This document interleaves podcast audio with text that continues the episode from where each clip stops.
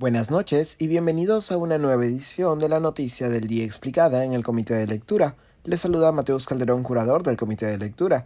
La Unión Nacional de Transportistas anunció un paro nacional indefinido para el próximo 27 de junio, tras no llegar a acuerdos con el Ejecutivo.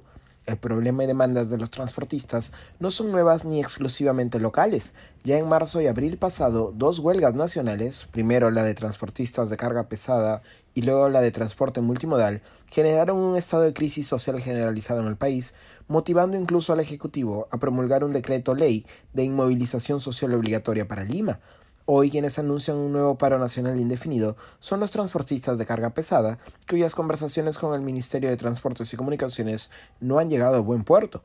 Las razones de la huelga anunciada para los próximos días son las mismas que las que motivaron a la huelga de marzo, el aumento en el precio de los combustibles, disparado por el escenario internacional, la guerra en Ucrania, que afecta a las ganancias de los transportistas. El Ejecutivo ha señalado que no prorrogará hasta diciembre la exoneración del impuesto selectivo al consumo del combustible, lo que ha gatillado las protestas de los gremios de transportistas.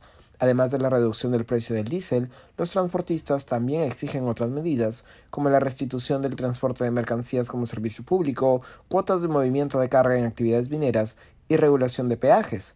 Hoy desde Arequipa, el ministro de Transportes y Comunicaciones Javier Barranzuela anunció que las conversaciones con los gremios de transportistas habían logrado acuerdos y que la huelga se pospondría al menos hasta la segunda mitad de julio mientras proseguían las reuniones de trabajo.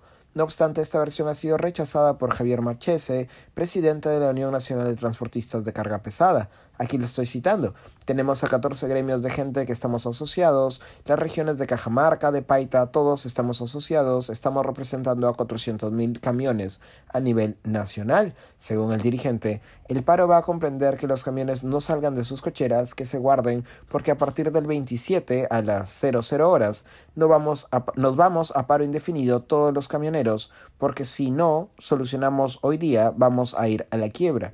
No nos queda otro camino que hacer un paro contundente e indefinido hasta que nos firmen el decreto supremo o la ley que corresponda.